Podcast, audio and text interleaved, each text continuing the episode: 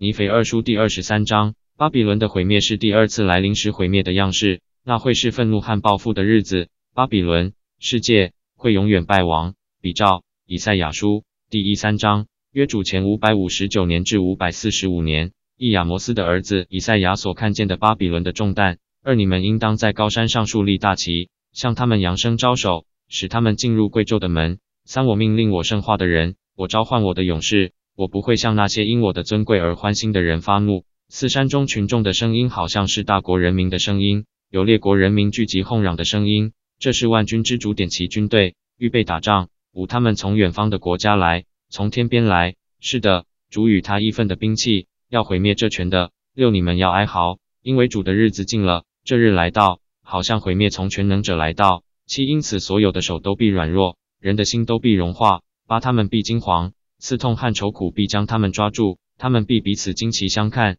脸如火焰。久看啊，主的日子临到，必有带着愤恨和烈怒的残忍，使这地荒凉。他必除灭其中的罪人，使天上的星宿和星座都不发光。日头一出，就变黑暗，月亮也不放光。一一我必因邪恶刑罚世界，因罪孽刑罚恶人，使骄傲人的狂妄止息，制服可不知人的狂傲。一二我必使人比金金还珍贵。使人比恶匪纯金更珍贵。一三，因此，在万军之主的愤恨中，在他发烈怒的日子，我必使诸天震动，使地摇撼，离其本位。一四，那必像被追赶的小鹿，像无人收据的羊，每个人各归回本族，各逃到本土。一五，凡骄傲的，必被刺透。是的，凡与恶人同伙的，必倒在剑下。一六，他们的孩子，必在他们眼前被击碎，他们的房屋必被抢夺，而他们的妻子必被玷污。一七看啊，我必煽动马代人来攻击他们。马代人不注重银子和金子，也不喜爱这些。